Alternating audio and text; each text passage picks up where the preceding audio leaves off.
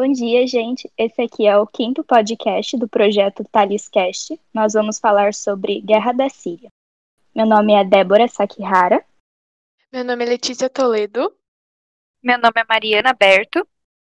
Meu nome é Vitória Lavandowski e nós somos do terceiro ano do ensino médio do Colégio Tales de Mileto. Então, nós vamos começar falando sobre o contexto e os antecedentes da guerra. Com o Estado relativamente laico da Síria, tínhamos também a boa convivência entre todas as religiões e etnias, juntamente com o governo ditatorial da família al-Assad. O Estado é relativamente laico, só relativamente porque a gente está falando de um país do Oriente Médio, né? Então, nada é muito secularizado que nem a gente está acostumado no Ocidente. Aqui no Ocidente, a gente tem essa secularização bem explícita na nossa cabeça, mesmo que não seja muito secularizado na prática, mas no papel é. E lá essa secularização não existe muito, e eu vou falar um pouquinho mais disso depois que a gente começar a discutir os termos do Islã e sobre a Sharia. Essa secularização não é muito bem definida, por mais que a Síria fosse sim um Estado laico também é caracterizada por essa boa convivência. Dentro da Síria, a gente tem várias vertentes diferentes do Islã e do catolicismo, todas convivendo juntas e em relativa paz por vários anos aí. Uh, e sobre o governo ditatorial, eu achei bem engraçado quando eu estava pesquisando, porque eles nem, tipo, tentavam disfarçar que era uma ditadura. Por exemplo, o Bashar al-Assad, quando ele vai suceder o pai dele, acho que a Vitória vai falar um pouco sobre, ele ganhou com mais de 99% dos votos. E muita gente nem ia votar, como acontecia aqui, na época da ditadura militar, que todo mundo sabia que as eleições eram fraudadas. A gente sabe o que ia acontecer se você votasse contra a família Al-Assad, né? Bom, agora a gente vai falar um pouco da Primavera Árabe. Foi característico da Primavera Árabe o secularismo autoritário e também a ocidentalização. Esse secularismo autoritário e ocidentalização é o que a gente via dentro da família do Bashar al-Assad, certo? Ele era a favor dessa secularização, só que, como era ditadura, esse secularismo era autoritário. Então, reverberava de uma maneira negativa nas pessoas, né? Então, uma, esse pessoal que é do Islã, eles já não veem com bons olhos a secularização. Ela foi caracterizada por ter uma onda de protesto contra o secularismo autoritário e a ocidentalização do governo ditatorial da família al-Assad, onde religião, práticas e símbolos religiosos foram usados como forma de protesto para essas duas características. Falar abertamente que você quer a implantação da Sharia, por exemplo, que é a lei islâmica, era uma forma de protesto contra o governo autoritário, que era de uma ditadura, né? E aí, isso aconteceu durante o processo que a gente viu da Primavera Árabe.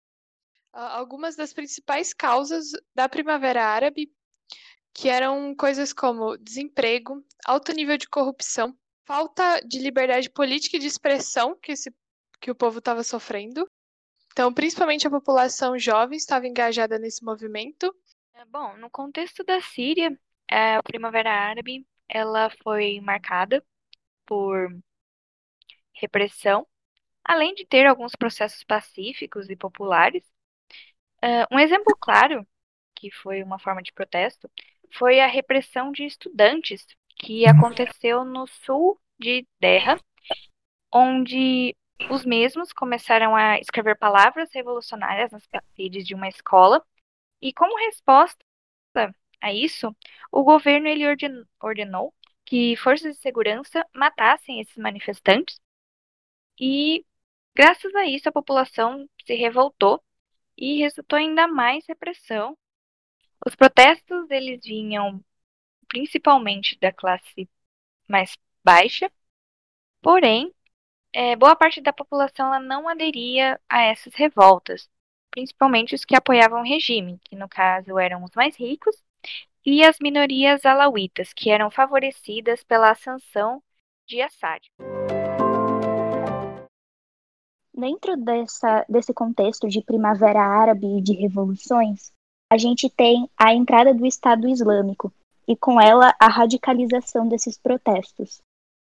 E a partir dessa radicalização, a gente tem, como a Mari falou, várias pessoas que não vão mais apoiar a revolução. Inclusive, eu achei aqui que existe uma retórica muito forte entre os próprios sírios, que eram de classes um pouco mais abastadas, de que a guerra não é civil, de que a guerra é só internacional. Porque eles acreditam que os terroristas e essas pessoas que começaram os protestos já eram radicais e eles vieram de fora, que os próprios sírios não tinham protestado nada sobre. Eles acham que isso foi mais midiático. É importante para a gente entender por que, que não tem tanta adesão, que é porque o Islã e os muçulmanos, em maioria, são contra essa radicalização do Estado Islâmico, ao contrário do que muita gente pensa. E por causa disso, eu separei aqui um pouco sobre os termos do Islã e um pouco sobre o que eles acreditam, para a gente quebrar um pouco essa visão ocidental de que o Islã é uma religião violenta. E também para a gente ter vários termos aqui que são bem importantes ao longo da pesquisa, a Vi vai retomar eles bastantes vezes, para a gente ter esses termos bem claros já no começo. Então, primeiramente, o Islã é uma religião que, em princípio, prega a paz, que é a visão da imensa maioria dos muçulmanos. Maomé sempre pegou a paz. E todos os conceitos do Islã são em volta disso, em volta da gente obter a paz. É importante frisar também que eles não são um grupo homogêneo. A gente tem essa visão um pouco preconceituosa porque é o que chega para a gente através das mídias. Mas eles não são um grupo homogêneo, nem perto disso. Tem diversas vertentes, e dentro das vertentes a gente tem diversas discussões. As duas maiores vertentes que a gente tem dentro do Islã, que são as mais conhecidas, são os sunitas e os xiitas. Acontece essa divisão, que é a primeira dentro do Islã e a maior de todas, depois da morte do Maomé. Os sunitas apoiam que os sucessores de Maomé sejam eleitos pelo próprio, pelos próprios muçulmanos, por meio da Shura, que é um mecanismo de eleição dos califas que existe dentro dos livros sagrados. Enquanto os xiitas apoiam Ali, e é justamente esse o nome, xiita, o que xiita quer dizer, quer dizer partido de Ali. Ali era o primo e genro de Maomé, que teria sido escolhido por ele divinamente, e era o único aparentado realmente de Maomé, o verdadeiro sucessor, porque Maomé só tinha uma filha mulher, então o marido dela deveria sucedê-lo. Ao contrário do que os brasileiros pensam, porque essa é uma visão mais brasileira do que ocidental como um todo, a gente acha que tem essa visão de que xiita é mais radical e sunita é mais pacífico. Mas isso não tem muita relação, não. O que acontece são que os sunitas são mais ortodoxos, quer dizer que eles seguem mais rigidamente exatamente o que está escrito nos livros sagrados, enquanto os xiitas são mais progressistas. Eles não são mais radicais, não, porque quando a gente pensa em radical, a gente pensa que justamente nessa, nessa visão mais ortodoxa, e é o contrário. Mas nenhuma dessas duas correntes são puramente radicais. Sobre essa questão dos xiitas serem progressistas, tem uma curiosidade que eu achei bem legal, que é que os xiitas permitem um casamento temporário, que os sunitas, por exemplo, não permitem. Que dentro do Islã não, não é permitido o namoro. Você tem que já casar direto com a pessoa para depois fazer coisas de casal. Você não pode namorar. Mas os xiitas têm esse esse casamento temporário, que é permite por alguns meses que você está casado, mas só no papel. como se fosse uma espécie de casamento civil. É só no papel, não é divino, por enquanto. Mas aí depois daquele tempo você precisa casar e se legalizar com Deus aí, com Allah. A gente não tem isso na católica, né? Você tem que casar direto. Se for seguir rigidamente o que a Bíblia diz. Aqui no Brasil, a vertente mais comum são os xiitas. Também é importante ressaltar que dentro dos xiitas e dentro dos sunitas a gente tem várias vertentes menores. Dentro dos xiitas, por exemplo, os alauítas são a vertente da qual a família al-Saad faz parte. Esses alauítas são importantes porque eles são minoria dentro da própria Síria, mas eles passam a ter vários privilégios com a ascensão do, da família al-Saad. Os sunitas também têm outras vertentes dentro deles, e eu apontei aqui os salafitas. Os salafitas, eles são o que a gente chamava de wahhabitas. Esse termo ainda aparece às vezes, mas ele não é muito utilizado, porque os próprios salafitas consideram ele ofensivo. E dentro desses salafitas, que é a visão mais ortodoxa possível, a leitura mais ortodoxa possível de todos os textos sagrados, ele abre porta para a gente interpretar a jihad de forma diferenciada. A jihad se traduz para luta, esforço ou empenho. Os muçulmanos geralmente separam a jihad em grande jihad e pequena jihad. A grande seria essa luta diária do muçulmano consigo mesmo para se tornar um bom muçulmano, para seguir o caminho certo. Enquanto a pequena jihad seria essa luta para expansão do islamismo, que como todas as outras religiões, elas pregam essa expansão. Dentro dessa vertente mais ortodoxa, que é o salafismo, eles têm essa interpretação de que a expansão pode ser feita a qualquer custo. Então, essa vertente é uma que se separa. A gente tem os salafitas, que não tem nada a ver com o Estado Islâmico, mas ela é uma vertente que embasa o pensamento do Estado Islâmico e é o que ele vira depois, né? Esse Estado radical, que está interferindo bastante na guerra da Síria. Dentro do jihad, a gente tem o termo usado para se referenciar a esses grupos que aderem a essa visão radical de que a expansão deve ser feita a qualquer custo. A gente chama eles de, de jihadistas. Esse é um termo usado mais no Ocidente, porque os próprios muçulmanos do Oriente não chamam eles de jihadistas, eles têm outros termos para chamar essas pessoas que estão todos relacionados com perversão, porque para eles eles não entenderam o que jihad realmente significa. Porque, como eu falei logo no começo, o Islã é uma religião que prega em princípio a paz. Então eles não acreditam que a guerra possa ser justificada para a expansão do Islã. Eles acreditam que o muçulmano verdadeiro só vai ir para a guerra e partir para a violência quando ele está sendo atacado, para autopreservação. Não tem nada a ver com a jihad, de verdade. Uh, a Sharia é outro conceito muito polêmico entre nós aqui do Ocidente. Sharia significa o caminho certo, o caminho bom ou o caminho virtuoso. Ela é a lei islâmica. Essa lei geralmente está atrelada né, aos países com regimes que a gente chama de teocráticos do Oriente Médio eles têm a sua constituição baseada na Sharia. Aqui a gente pode comentar bastante sobre a secularização. Enquanto no cristianismo é valorizada essa separação entre política e religião, no caso após a Idade Média, né? Porque a Idade Média foi um período em que religião e Estado estiveram totalmente atrelados e essa religião era cristã. Mas, por exemplo, no Novo Testamento a gente tem várias partes em que Jesus posiciona contra essa união entre Estado e religião. Como naquela parte em que ele fala, dai a César o que é de César, se referindo ao imposto. No cristianismo, essa separação ela é muito visível. E até agora, por exemplo, a maioria dos, dos neopentecostais, principalmente, se colocam contra a secularização, por exemplo. Eles querem uma política voltada para os ideais religiosos.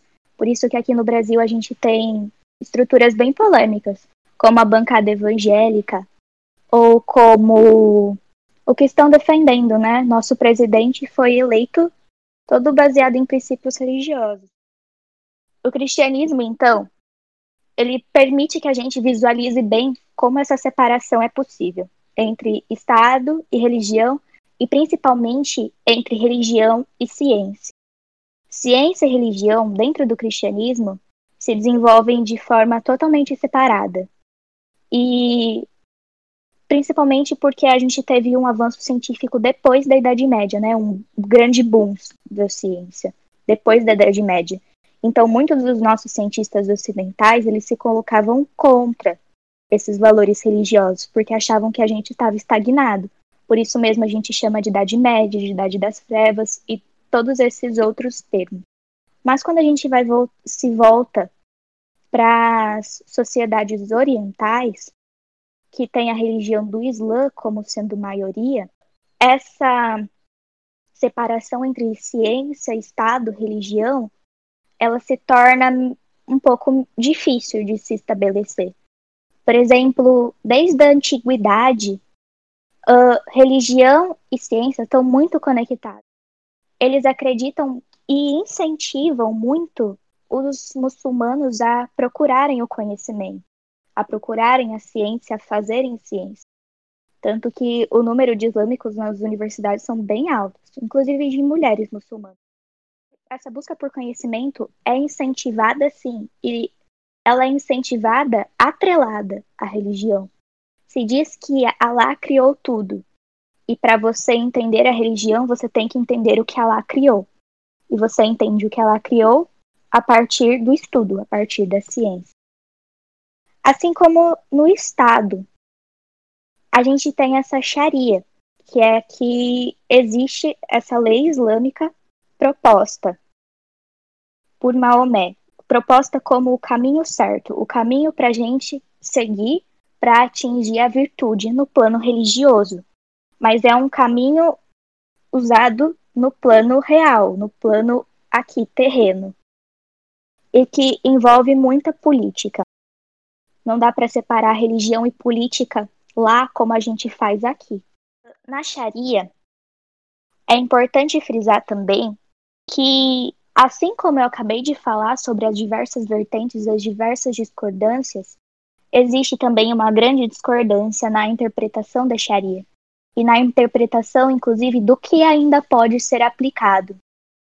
Porque a maioria das pessoas não são tão radicais, tão ortodoxos como a gente pensa. Então, eles não querem exatamente o que está escrito seja exatamente aplicado nos dias de hoje. Eles compreendem que foi algo escrito há milhares de anos atrás, não dá para ser aplicado completamente. Devem ter alterações. E essas alterações são feitas nas leis, nas constituições dos países que a gente chama de teocráticos. Então, tem muitos estudiosos que, inclusive, não acham que esses regimes sejam teocráticos de fato. Acham que, sim, eles têm a lei pautada na Sharia, que tem princípios religiosos, mas não é pautada totalmente. Tem várias alterações na Sharia e é só um embasamento religioso. Não é completamente aplicada. Os regimes puramente teocráticos dentro do Islã são essas unidades territoriais que se denominam califados. Esses são governados pelo califa. Então, dentro dessa unidade territorial, quem governaria era o califa. E que esse regime pode ser comparado a monarquia, mas não muito, porque pode ou não ser hereditária, depende da vertente de que você está falando. Ainda existe essa discussão sobre se é ou não um governo teocrático, porque o califa não tem dentro dele poderes divinos e seu poder não é justificado divinamente. Agora eu vou falar um pouquinho das causas que levaram à guerra da Síria. Então, a Síria ela é governada pela família al-Assad desde a década de 1970 de maneira ditatorial. E o Bashar al-Assad ele assumiu o país em 2000, após a morte do pai dele, Hafez al-Assad. Mas o governo de Bashar ele reúne inúmeras críticas devido à corrupção e à falta de liberdade política. É, justamente por esses motivos é, veio a Primavera Árabe, em que a população de inúmeros países árabes manifestou exigindo democracia e melhores condições de vida. É, os protestos eles iniciaram-se no final de 2010 na Tunísia e depois eles, eles se espalharam por outros países como a Líbia e Egito. É, na Síria, os protestos eles iniciaram-se em março de 2011 em Deraa, no sul da Síria. É, porém, o governo sírio ele reagiu violentamente, como já foi falado, e então novas rebeliões surgiram em diferentes partes da Síria. Com isso veio o aumento da repressão do governo contra os protestos populares e grupos de resistência começaram é, a ser formados e a se fortalecer. Uma tentativa de expulsar as tropas de Assad de suas regiões e derrubar o governo sírio. Esses exércitos rebeldes, eles inicialmente eram formados por civis e militares desertores e a ONU e a Liga Árabe, ela busca saída diplomática ao conflito, mas os cessar-fogos já negociados nunca foram respeitados. São diversos fatores que convergem na guerra da Síria. Não é algo muito simples de se entender. Ela é bem diversa, envolve várias várias frentes diferentes, né? Essa com uma rebelião que tem embasamento dentro da Primavera Árabe, mas acaba sendo meio essa versão de no final ficam todos contra todos e todos contra o governo. E ainda tem as forças internacionais e Sim. as forças curdas, que são de outra etnia, não tem nada a ver. E a gente tem todo o aspecto religioso. Também existe toda uma questão de algumas consequências da Guerra Fria, já que a Rússia e os Estados Unidos Sim, estão meio que geralmente envolvidos nesse nessa nesse conflito todo, assim, como uma forma mais indireta. Agora eu vou falar sobre as principais forças envolvidas no conflito. Então, a gente vai ter o governo sírio e os aliados, os grupos extremistas islâmicos, os grupos rebeldes e os curdos. Começando pelo, pelo governo sírio e os aliados, sírio, ele é liderado pelo Bashar al-Assad, como já foi dito, eles mantinham um governo laico. Mas com o início dos protestos, os sunitas eles tomam a frente na oposição ao regime. E então o conflito ele começa a ter contornos sectários. É, e os é, cristãos, xiitas e parte da elite sunita, eles não apoiam o ditador, mas eles preferem Assad no poder diante da possibilidade de um país tomado por extremistas. Externamente, é, o governo da Síria tem apoio do Irã, do grupo libanês Hezbollah e de milícias do Iraque, formando um eixo xiita no Oriente Médio, que é uma aliança política reunindo países e organizações cujos líderes eles são adeptos é, dessa corrente do islamismo. Israel, e disputa a hegemonia no Oriente Médio com as monarquias sunitas, que são lideradas pela Arábia Saudita. É fora da, fora da região, o principal aliado é a Rússia, que é uma antiga parceira com a Síria, já que a Rússia ela controla uma base naval é, em Tartus, que fica no litoral sírio. E desde que a Rússia ela passa a intervir é, no conflito, no final de 2015, o Assad ele obtém importantes vitórias como a reconquista de Alepo, uma importante cidade. Agora, falando dos grupos rebeldes, eles foram um dos primeiros a entrar na guerra, é, e foram os grupos sunitas, eles é, lutam para derrubar a ditadura de Assad. São considerados rebeldes moderados porque não são adeptos do radicalismo islâmico. E o principal é o Exército Livre da Síria, que tem respaldo das potências ocidentais, lideradas pela Europa e pelos Estados Unidos, e além do apoio da Turquia e da Arábia Saudita, que são os principais inimigos de Assad na região.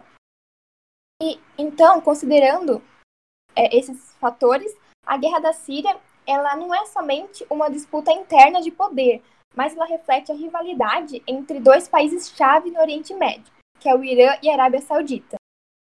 Os islâmicos, eles são uma das organizações que mais conquistaram terreno nos primeiros anos do conflito, é, e os primeiros foram à frente ao Nusra, que é braço da rede extremista Al-Qaeda na Síria. É, e a partir de 2013, o grupo terrorista Estado Islâmico ele se aproveitou do, ele se aproveitou do caos criado pela guerra civil e vindo do Iraque ele avançou é, na Síria ocupando metade do território. E como ele cresceu rapida, rapidamente e como ele cresceu rapidamente, ele se autoproclamou um califado em territórios na Síria e no Iraque. É, que já foi explicado anteriormente, né, as características de um califado. Então, a guerra que tinha começado por razões políticas agora tomou proporções religiosas. E Assad, até ele conseguir reconquistar a cidade de Alepo, ela era dominada pela Al-Nusra e pela Jaish al-Islam, que também é ligada à Al-Qaeda. Nessa parte, é interessante a gente destacar onde fica a posição dos Estados Unidos sobre a guerra contra o terrorismo. Porque dentro da guerra da Síria, ele está na mesma posição que o Estado Islâmico. Os dois estão indo contra o governo do Al-Assad. Os Estados Unidos é a maior potência que vai contra esse Estado Islâmico e que os chama de terroristas e que tem todos os projetos contra o terror curdos agora, que são é, uma, uma também das principais forças desse conflito. É uma etnia que habita a Síria, Turquia, Iraque, Irã, Armênia e o Azerbaijão. E eles reivindicam um Estado próprio para o seu povo, que seria o Kurdistão. Foi prometido no Tratado de Sèvres após a Primeira Guerra Mundial, mas que nunca foi é, de fato cumprido. É, muitos curdos formaram a Unidade de Defesa Popular, que é uma milícia para defender as regiões habitadas por eles no norte do país. E eles se fortaleceram durante o conflito. É, além de essa, esse exército curdo ser bastante útil para o regime de Assad, porque eles são uma das principais forças de resistência contra os extremistas islâmicos, como os moderados do Exército Livre da Síria. É, então, essa guerra, como ela é travada entre, entre diferentes grupos, o conflito tem diferentes frentes e mudanças e movimentações das tropas acontecem a todo momento. Os curdos, então, hoje em dia, são a maior nação sem Estado. É importante a gente diferenciar o que é nação do que é Estado. Nação é um pouco mais abstrato. Nação é todo um povo que se une de acordo com os princípios culturais, de acordo com a língua, religião, costumes, e tem uma história que faz deles unidos em uma nação. E Estado é somente referente ao território. Então, os curdos são essa nação sem um território para eles. Como a Vitória disse, o Kurdistão foi prometido mas ele nunca foi cumprido desde a Primeira Guerra Mundial. Isso meio que torna os curdos refugiados em seus próprios países de nascimento.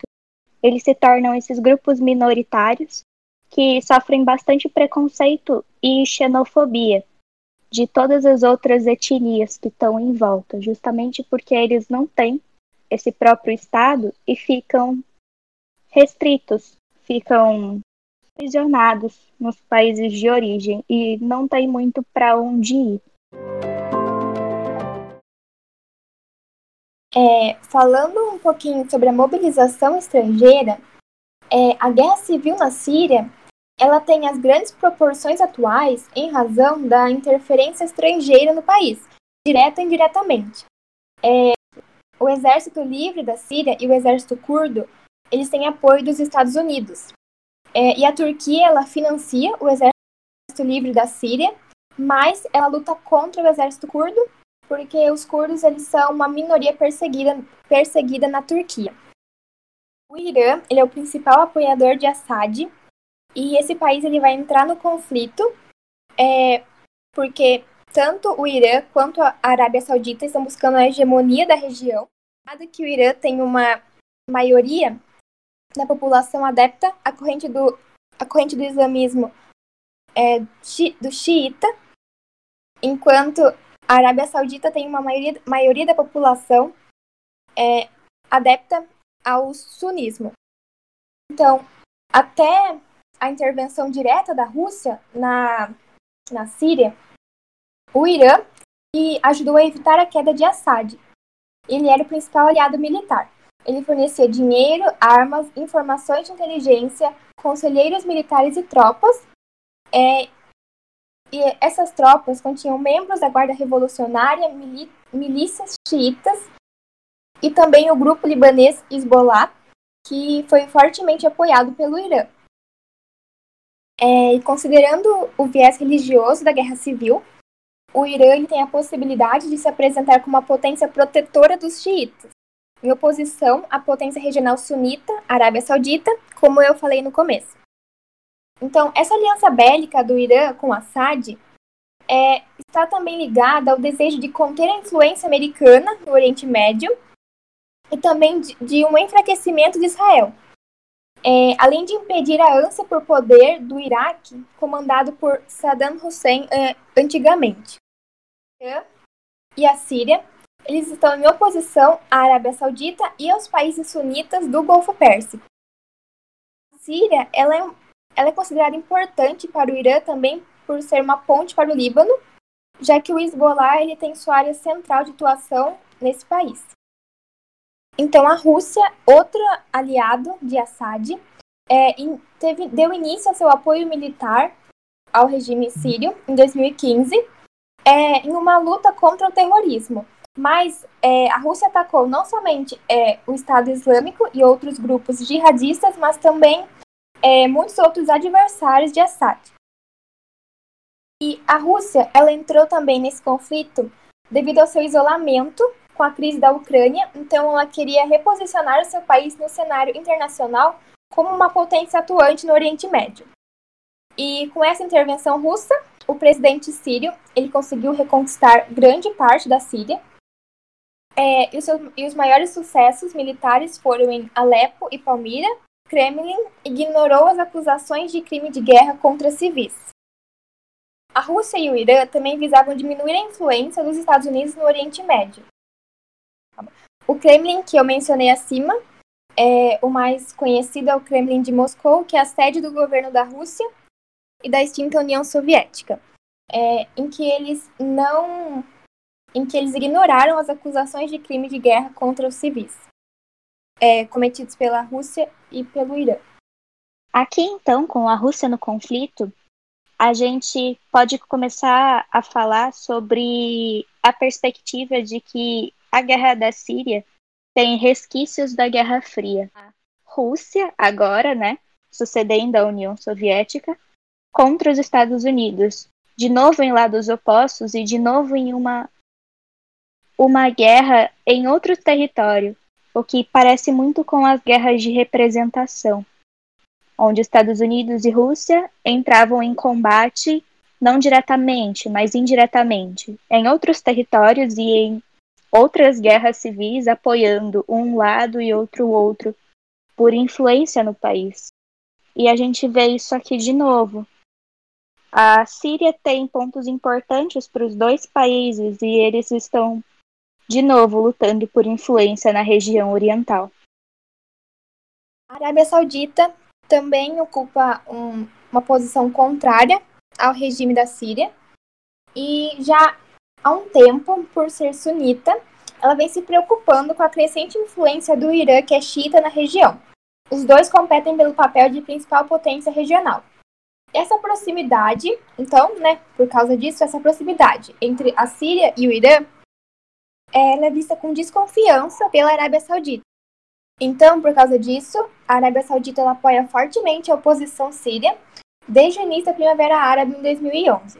E o principal objetivo é derrubar Assad e instalar um regime mais amigável aos sauditas.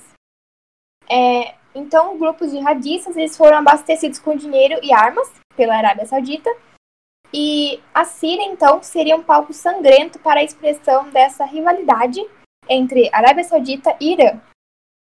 A Turquia, que antes era considerada amiga da, do regime sírio, hoje ela é uma inimiga, porque até meados da década de 2000, é, a Turquia mantinha relações excelentes com o regime Assad, mas com a eclosão da guerra civil, é, a Turquia aposta, aposta, a Turquia aposta na queda de Assad, é, apoiando a oposição síria.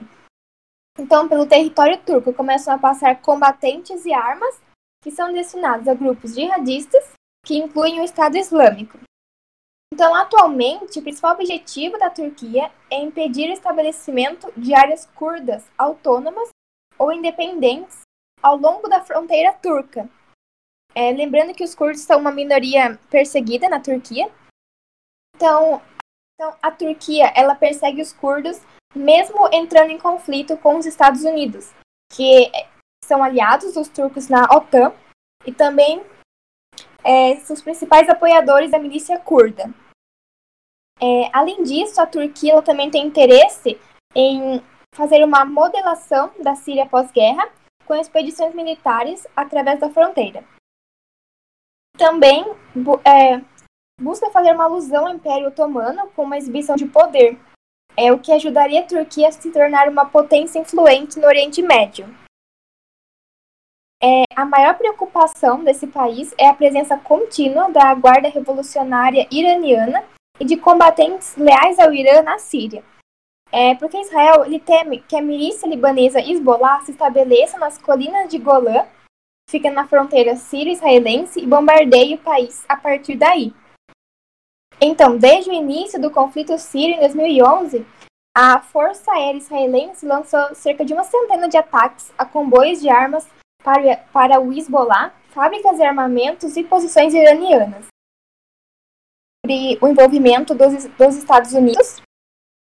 É, devido ao fracasso da intervenção dos Estados Unidos no Iraque e na Líbia, é, Barack Obama ele teve uma, uma política hesitante para a Síria. Em 2012, quando o Assad ele chegou perto de uma derrota militar, é, Obama se recusou ao maior envolvimento, ainda que ele condenasse os ataques do governante sírio contra o próprio povo. Já com o presidente Donald Trump, a política continuou hesitante, porém, eles tinham interesse na destruição do grupo terrorista Estado Islâmico e na contenção da influência regional do Irã. Então, antes, no início, o envolvimento dos Estados Unidos é, se restringia à presença de forças especiais e ataques aéreos individuais, até que o, o governo estadunidense bombardeou uma base síria na cidade de Homs, em que foram lançados 59 mísseis no dia 7 de abril de 2018, atingindo uma base aérea que destruiu caças, radares e outros equipamentos militares e ainda deixou nove civis mortos. Foi a primeira ofensiva direta dos Estados Unidos contra alvos do regime do ditador sírio Bashar al-Assad desde o início da Guerra Síria e foi uma retaliação do presidente norte-americano Donald Trump ao ataque químico que matou pelo menos 70 civis na cidade síria de Khan Sheikhoun, controlada por opositores de Assad. Os Estados Unidos acreditam que o uso de armas químicas tenha sido ordenado pelo ditador sírio. Aqui, sobre a posição dos Estados Unidos, essa relação de dilema entre Estados Unidos e Turquia não é o único. Quando os Estados Unidos começa a interferir diretamente dentro da guerra da Síria a posição dos Estados Unidos é bem controversa, né? E é cheia de dessas desses dilemas, dessas coisas um pouco esquisitas. De quando a gente analisa de fora sobre os inimigos declarados dos Estados Unidos serem o Estado Islâmico como você já falou, mas eles estarem ao, do mesmo lado. E sobre os Estados Unidos sempre querer levar democracia para essas regiões e no final não tem democracia e liberdade nenhuma. A Alemanha também é um país que podemos considerar aqui nesse contexto, Guerra da Síria. E no passado, a Alemanha ela considerava que uma solução pacífica para a guerra só seria possível sem Assad. É, mais recentemente, o porta-voz do governo em Berlim é, considerou que o Irã e a Rússia exercem influência sobre o governante sírio. Mas militarmente, a Alemanha não está diretamente envolvida na guerra da Síria, é, sendo é um ator de pouco peso. Aeronaves alemãs elas apoiam o reconhecimento aéreo de posições do Estado Islâmico. É, esses aviões eles partiam da Turquia, mas agora eles voam da Jordânia. As forças armadas alemãs ajudam os combatentes curdos que lutam contra o Estado Islâmico no norte do Iraque, é, fornecendo treinamento e armas. A Alemanha teve um papel central na destruição de armas químicas sírias. Recentemente estiveram no centro de debates na Alemanha os tanques de guerra Leopard que foram fornecidos há anos à Turquia que foram usados em ataques contra os curdos na Síria. Falta a França agora. Também tem outro papel importante na guerra da Síria e porque ela assumiu um papel ativo na guerra. É, inicialmente fornecia equipamentos médicos aos rebeldes sírios e depois começou a fornecer armas também. É, no final de setembro de 2015, é, realizou ataques aéreos contra o Estado Islâmico depois é, expandindo eles após os atentados terroristas de Paris em novembro de 2015. Prioridades da França na Síria são a melhora da ajuda humanitária a luta contra o terrorismo e a retomada das negociações de paz. Ela apoia a oposição moderada e acredita numa solução política para a Síria. É, a França também não considera mais a saída de Assad uma condição para as negociações de paz. E o presidente francês ele ameaçou executar ataques aéreos na Síria se houvesse evidências do uso de armas químicas contra civis. Então, agora eu vou começar a falar sobre os refugiados sírios. Vou começar falando sobre a definição da ONU de o que é um refugiado. Uh, existe um estatuto dentro da ONU que se chama Estatuto do Refugiado, e pelo adendo que foi feito em 1967, qualquer um que sofra perseguição em seu país de origem é considerado refugiado. Então, os sírios são, sim, por definição, refugiados. Um ponto importante é que eles devem chegar por meios legais ao seu país de destino e aí então pedirem asilo para se tornar refugiados reconhecidos pelo Estado.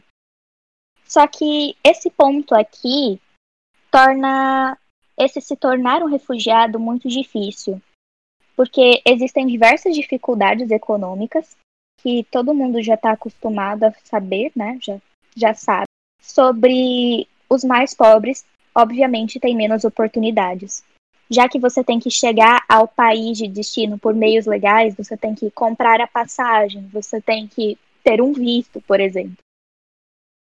Uh, e tudo isso é muito caro. Você transferir toda a sua família para um outro país é tudo muito caro. Então, a gente tem todo esse ponto das dificuldades econômicas. Além disso, a gente tem também os impedimentos que vêm do próprio país. A gente tem tanto o Estado Islâmico quanto o próprio governo sírio que impedem, de forma física muitas vezes, as pessoas de saírem de lá. E somado a essas duas dificuldades, a gente tem no país de destino os empecilhos burocráticos, como, por exemplo, impedir que uma família inteira entre no país. Você permitir somente que pessoas sozinhas consigam entrar. Isso é algo que não achei fontes oficiais sobre, mas é algo que muitos refugiados relatam. Que quando eles tentam entrar por meios legais para Europa, França e Alemanha, por exemplo, que são os destinos mais visados, eles têm seu acesso negado quando eles tentam ir com a família inteira. Muitas vezes só aceitam a pessoa que foi lá, né? Que está em idade de trabalho e uma pessoa só. Porque nesses países eles têm auxílios mesmo, financeiros, para esses refugiados. Então é mais difícil de conseguir. Somando todos esses fatores, então, a gente vai ter como resultado diversos refugiados ilegais em condições precárias e desumanas. Porque assim, é basicamente o que você falou é que é quase inviável para a maioria da população que precisa sair do país de origem e ir para outros países por conta Isso. desses problemas dos tanto do problema legal quanto do financeiro, porque a maioria da população está saindo porque a situação não está favorável no país de origem. Quem tem um pouco de dinheiro, mas não tem condição financeira suficiente para fazer uma viagem internacional com toda a família, ou para quem teve seu acesso negado. Outros destinos que o pessoal procura são os países vizinhos, que são um destino mais rápido e mais barato, como a Jordânia e o Líbano, que eu achei que são os principais e tem grandes campos de refugiados, eles recebem vários sírios.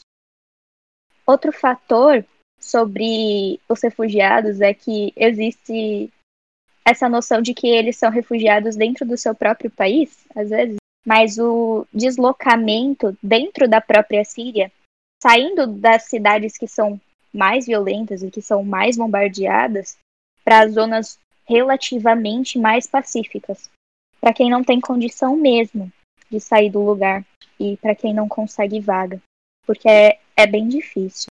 É sobre o pronunciamento do Estado Islâmico que fizeram em 2015, que eles disseram que iam sim infiltrar membros do Estado Islâmico no meio dos refugiados sírios que tinham como destino a Europa. Então isso aumentou muito as tensões entre a população europeia e a forma como eles viam esses refugiados sírios. Até onde você está protegendo a sua população, impedindo a entrada desses refugiados, com medo de uma possibilidade que algum membro do Estado Islâmico venha junto, ou até quando você está só restringindo que essas pessoas tenham uma condição de vida melhor em outros países.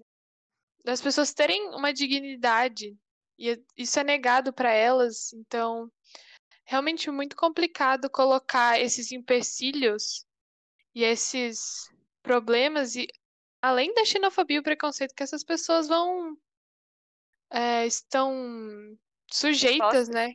Que isso- é, Uhum. porque é muito complicado você deixar a sua vida antiga e recomeçar. Então, é, se antes já era difícil, até para muitos países, aceitarem esses refugiados, também pela questão da xenofobia, né? Depois da declaração do Estado Islâmico, dificultou ainda mais a vida dessas pessoas que só estão buscando é, não uma vida melhor, mas um pouco de dignidade, né? Que foi tirado deles. outras dificuldades que existem para o estabelecimento desses refugiados. Eu separei aqui em alguns tópicos. Eu coloquei sobre as línguas muito diferentes, né? Ah, essa, essa barreira linguística torna encontrar um emprego ou exercer a função que eles desempenhavam na Síria algo muito a cultura é muito diferente. Você sair do seu país para buscar uma vida nova nunca vai ser fácil. E as culturas são extremamente diferentes. Então, só essa adaptação, se não existisse nenhuma outra dificuldade, só essa adaptação já seria uma dificuldade por si só e já seria muito complicada. A gente aqui do Ocidente tem essa visão de que todo muçulmano é terrorista e de que todo refugiado veio aqui para fazer o mal. Ocidente, principalmente, né, é colocada essa ideia realmente de que há alguém bom e alguém ruim. E uhum. isso fortalece esse tipo de preconceito, esse tipo de ideia que não que é embasada em nada. Porque pessoas radicais, movimentos radicais existem em ambos os lados, em ambos os continentes. Então, não dá pra gente falar esse grupo é, é bom, esse grupo é mal, sabe? Não Pode dá pra gente separar entre bem e mal, né? É bem mais é. complicado é. que isso. E muitas vezes as pessoas que vão abrigar elas, refugiá-las, não estão preparadas, sim, não estão prontas para aceitar o diferente. E então uhum. elas vão ter que lidar é, cada vez mais com esse tipo de sentimento. Fazer um adendo aqui da importância da mídia em propagar esse tipo de estereótipo Sim. e muitas vezes preconceito.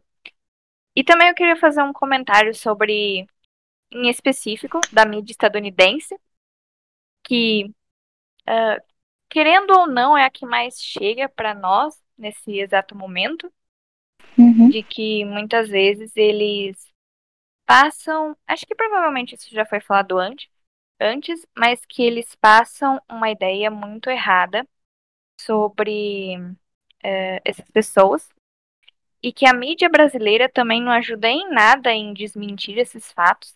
Muitas vezes a mídia brasileira até contribui para isso, o que deixa as coisas muito piores. Sob essa nova perspectiva das dificuldades que vêm depois de chegar ao país de destino, existem muitas dificuldades econômicas.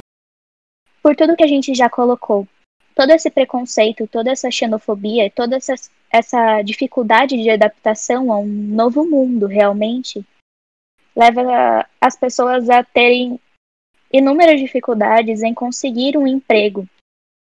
E não são raras as histórias de refugiados sírios que, depois de saírem da Síria e chegam no país de destino e não conseguem se estabelecer não conseguem um emprego e são condenados à vida na pobreza, realmente.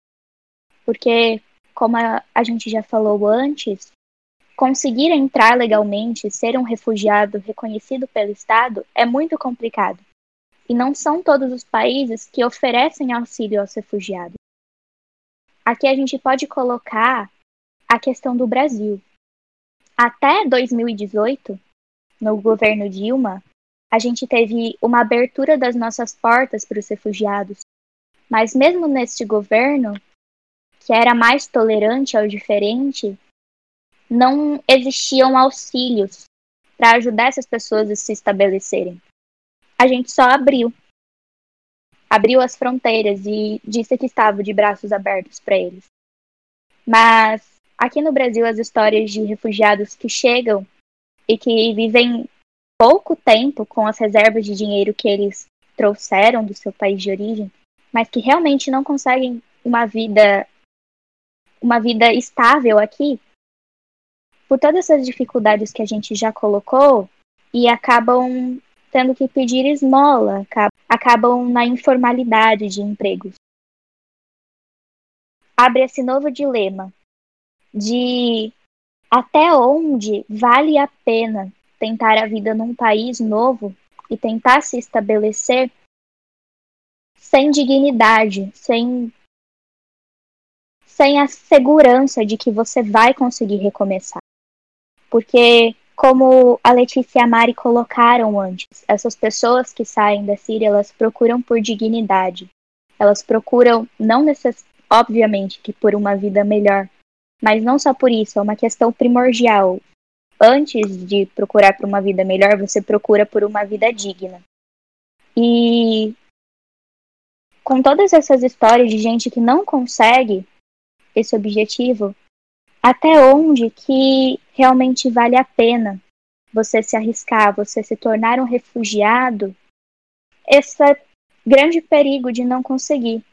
É pior continuar na Síria ou é pior se tornar refugiado num país que não te dá apoio e não te aceita. Então, muito de tentar a sorte, sabe? você não sabe o que vai acontecer com você amanhã, se você vai continuar vivo ou se você tenta a sorte em outro país e talvez consiga uma vida digna ou melhorar a sua vida. Mas assim, também não é algo que é garantido. Então, é uma questão Uhum. muito de escolha das pessoas que vão fazer isso, obviamente. E também de pura sorte, porque é basicamente não saber o que vai acontecer amanhã. Você não sabe, é uma tentativa, você não sabe o que vai acontecer mesmo. Eu acho que é esse o meu Uhum. comentário. Eu não sei se existe uma resposta definitiva para isso, e eu acho que também não sei se existe uma solução. As pessoas já estão sofrendo muito também porque as pessoas, apesar da guerra, elas gostam do país delas e quando isso acabar, elas muitas, eu já ouvi vários relatos de que eles pretendem sim voltar para a Síria, porque Sim. é o país deles. E às vezes é, tipo, é uma situação complicada, né? Se será que vale a pena eles saírem de lá, mas também não sabe também, não sabe se vão conseguir continuar juntos com a sua família em outro país. Então, eu acho que realmente é uma coisa muito arriscada. Depende sim da situação de vida de cada um, né? Porque para alguns pode valer a pena, para outros não, e não tem como saber, né? Então é uma coisa muito incerta. Tentando fechar, levando em conta o que a Mari e a Vi colocaram, o que a Vi colocou primeiramente, existe essa visão de que não se é refugiado, se está refugiado.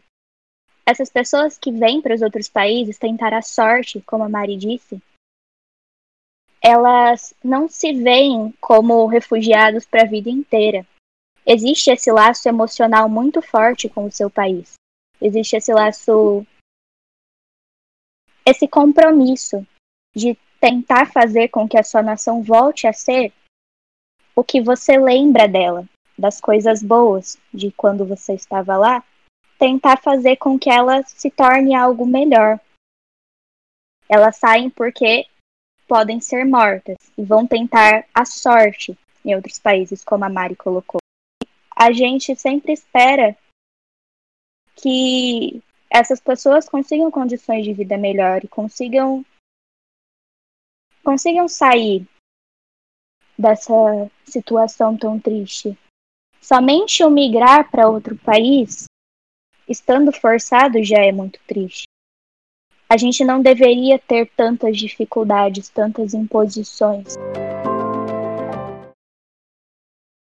Então, para a gente finalizar agora, é bastante importante a gente colocar que não dá para estabelecer uma previsão para o fim da guerra, dado que os grupos envolvidos eles têm uma alta complexidade e também a grande interferência estrangeira na região. A guerra ela resultou em mais de 470 mil mortes. A população sofre com a escassez de água e alimento, juntamente com a pobreza crescente. Em relação aos refugiados, são mais de 11 milhões de sírios refugiados e cinco, aproximadamente 5 milhões deles estão fora do país. O Brasil, até 2018, como a Débora falou, ele concedeu uma entrada a mais de 3 mil sírios. É, esses dados foram recolhidos pelo Ministério da Justiça. São atribuídas a todas as partes do conflito os crimes de guerras cometidos, como genocídios de civis e ataques com armas químicas. Além de tudo que vem ocorrendo, já citado aqui, uh, vem acontecendo a destruição de grande parte do acervo histórico existente no país, principalmente pela ação do Estado Islâmico. Obrigada por ouvirem até aqui. Os créditos e as fontes estarão na descrição e os próximos minutos serão destinados aos erros de gravação. É, não, de bruto foi a Guerra dos 100 Anos, teve 116 anos. Gente. Sim. Oh, que ótimo. Oiê! Prazer. Peraí, Eu gente. A dúvida aqui. Bora. Fale. Querida, como eu volto pra ver o chat? Tô vendo vocês e eu não estou entendendo o que tá acontecendo. Oh. Como assim? Eu não tô entendendo. Eu, também também não. não. Eu tô vendo, tipo assim, vocês Oh, meu Deus. Ai, não. Nossa, minha cara é tão não estão bonitinha. entendendo o que tá acontecendo. Pelo menos é uma cara bonita. A gente não ia analisar, A Vitória ainda está perdida, gente. mas a Vi não tá conseguindo? Não. Não, Onde, onde que vai essa gravação? não sei. Até engraçada. Ai, amada. A gente tá falando qualquer coisa, só pra. Não sei por que a gente tá fazendo. Não é verdade? Eu tô tentando sair daqui. Então, a Vitória ainda não Consegui, gente. Conseguiu. Ai, que bom. Hã? Não, peraí, calma aí. A Vi conseguiu. né? Calma. Conseguiu? Conseguiu Ai, que bom. tirar a tela que tava coisada. Que bom. É, enfim, gente, já me perdi total no personagem. Vai. É, tá.